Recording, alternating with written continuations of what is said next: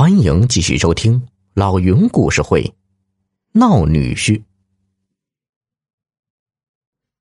大友和金海一听更害怕了。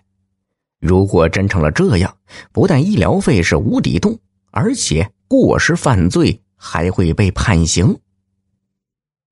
两天后，医生见马明还没有醒过来，就发话了：“我们这医院小啊，技术设备都很有限。”你们先将病人抬回家吧，赶紧凑钱到北京大医院去看去吧。大友和金海大眼瞪小眼儿，北京大医院怎么去得起呢？最少也得十来万吧，还不包括车费和住宿。赵主任雇人将马明抬回家，吩咐大友和金海赶紧借钱。这一天晚上，大友上他舅舅家借钱。舅妈听说这事儿，好生奇怪，疑惑的问：“不会吧？难道马明的家人没有告诉你啊？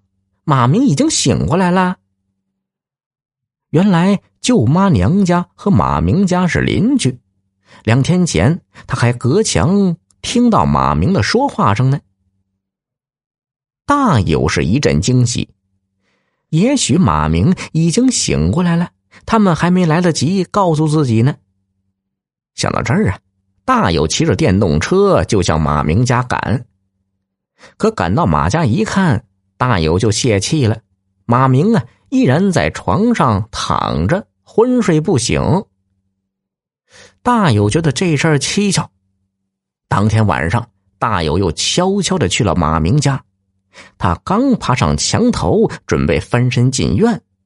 一条大狼狗突然咆哮着向他扑了过来，只见那条大狗正在下面张着血盆大口冲他叫呢。这样一闹啊，惊动了马明的家人。屋门打开，大友看见一男一女从屋里冲出来。大友一看那男子，立刻激动的喊了一声：“马明！”这男子的确是马明啊，原来。马明那天被他们摔晕过去，隔天就醒了过来。但是他非常生气，为了教训大友和金海，于是就假装昏睡不醒。医生们知道了他受伤的经过后，对这种闹女婿的做法也很反感，于是就有了装植物人的一幕。马明刚才听到狗叫，本能的冲出屋来。可他一看大友，立刻就明白了啥事儿，赶紧又回到屋里装植物人去了。马明的妻子更会来事儿啊，他马上就给派出所打电话报了警。派出所民警赶到现场，这下可热闹了。大友说马明装病骗人，马明妻子则说大有行窃。民警严厉的说：“马家。”把狗给我看好了，大友，跟我到所里去说清楚。大友的老婆听说大友被抓进了派出所，就赶紧去求赵主任帮忙。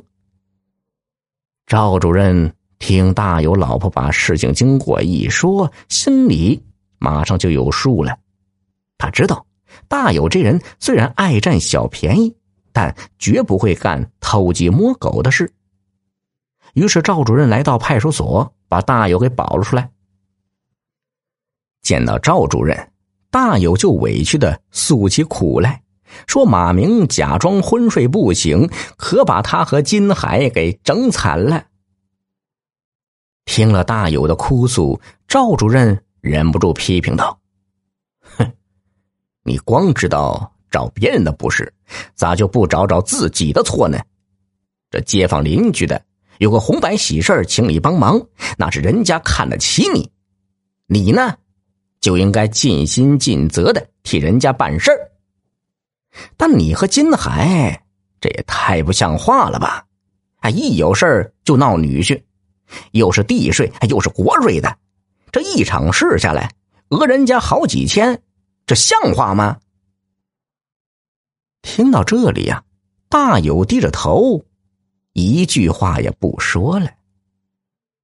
老铁们，你们说大友这人怎么样？老铁们，本集已播讲完毕，喜欢的话给个专辑满星好评呗，再投个月票，老云拜谢了。